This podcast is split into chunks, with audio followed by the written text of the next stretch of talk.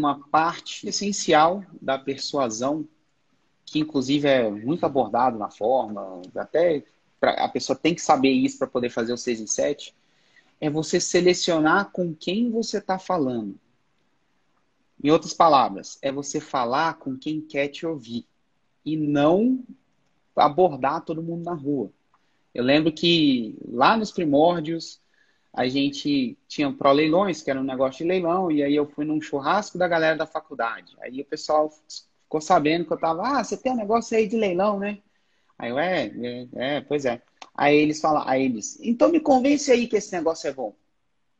Aí eu falei, ah, você quer aprender de leilão? Ele falou, quero, me, me fala aí, me fala aí. Aí eu falei, tudo bem, então, ó, tá aqui o site, entra lá, coloca o seu e-mail, e lá você vai ter um, alguns conteúdos, então, que você vai começar a receber automaticamente. Assiste aqueles conteúdos e aí depois, você, qualquer dúvida, você vem e a gente conversa. Aí o cara falou assim: Não, mas você tá aqui na hora, você não sabe de leilão? Me fala isso, né? Por que, que esse negócio é bom? E aí eu falei: Brother, bota o e-mail lá se você quiser saber. E basicamente isso. Por quê? Ali naquele momento, se eu ficasse tentando persuadir ele, eu, na minha opinião, ia ser uma das maiores perdas de tempo, porque claramente ele não estava interessado em leilão, não apesar era de, a pessoa. Apesar de estar falando que estava. Apesar de estar falando que estava, exatamente. Porque o que as então... pessoas falam é diferente do que as, as ações delas falam. Aí as ações e... falam muito mais, né? É, uma coisa interessante, que uma coisa que você fez, foi uma coisa que o Granvide falou há muito tempo atrás. Para mim, eu, eu costumo resolver. Isso é um princípio. Tá aí, Hugo, você lembra dos princípios que a gente está escrevendo nossos princípios? Sim, sim. No, no, lançamento, eu escuto mais o que a pessoa faz do que o que a pessoa fala. Exato. Então, ali, você. Ele estava falando que estava interessado. Mas as ações dele não condiziam, porque ele, você estava dando a chance dele aprender de forma gratuita e, e, ele só tinha que aprender. E ele não necessariamente queria fazer isso. Né? Queria ter esse trabalho, queria, queria uma parada mais imediata leva isso para sua vida. As ações da sua audiência gritam. O fato dele não, ter, não, não querer investir talvez não esteja tão interessado e talvez não fosse só audiência. É a arte de filtrar para quem você está falando. É um, uma, uma, uma, parada muito. A gente não sabe vender é, gelo para esquimó. É, eu não, sei. Eu não vendo, Nossa, eu não, não. Eu não vendo gelo para esquimó. Eu não vendo 6 em 7 para concurseiro. Eu Exato. só vendo para quem quer fazer o 6 em 7. E é por isso que eu fico repetindo 6 em 7, 6 em 7, tem que ter. Persuasão pode ser usada para a educação do pai e filho? Pode. É o meu negócio? Não. Persuasão, utilização de gatilhos mentais é uma questão de treinamento. Assim como nadar, não tem jeito de você aprender a teoria.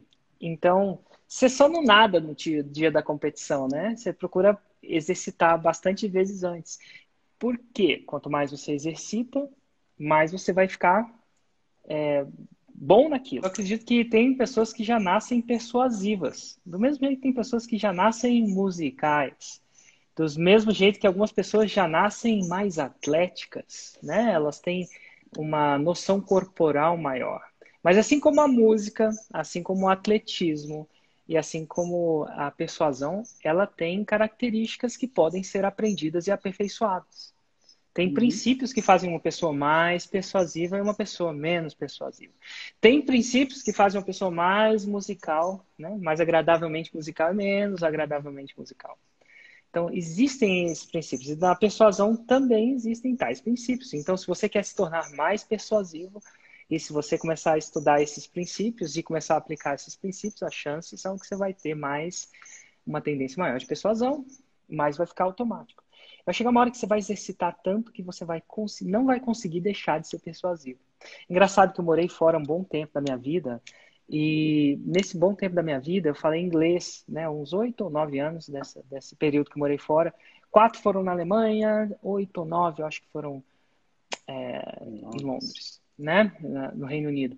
E chegou uma hora que eu treinei tanto inglês, eu falava tanto inglês, não falava só inglês, né, minha esposa é brasileira e tal, mas falava tanto inglês que quando eu voltava para o Brasil eu não conseguia não falar inglês. Saíam umas palavras. Tem umas palavras que caem até hoje. Outro dia, no mês 78, eu estava lá no camarim eu estava falando com o Rafael Araújo, que é um cara que fez 6 em 7 em cachaça. Ele estava no camarim comigo lá, né? E aí ele falou assim, Érico, posso te dar uma dica? Eu falei, pode. Pensei que ele ia me dar uma dica de gatilho mental e tal. Ele falou assim, não, Érico, não existe a palavra reforçar.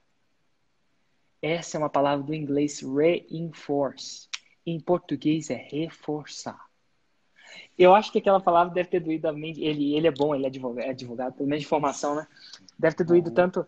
Eu, eu, eu, eu, fala, eu usava o inglês no português daquele jeito. E os gatilhos mentais são a mesma coisa. É muito treino. É, então, se você for procurar fazer um conteúdo e conseguir colocar uma história, olha o que, que eu fiz agora. Acabei de fazer. Eu usei o gatilho mental da história para reforçar, ou melhor, para reforçar esse conceito para você.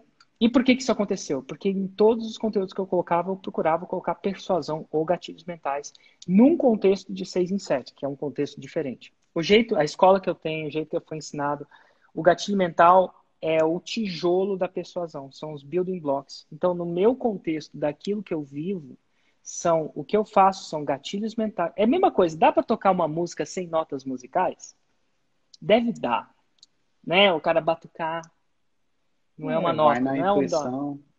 É, mas não, não, é, não, é o, não é o que eu faço. Então, assim, no que eu faço, eu ensino gatilhos mentais em sequência, é, espaçados em certo tempo, como se fosse nota musical.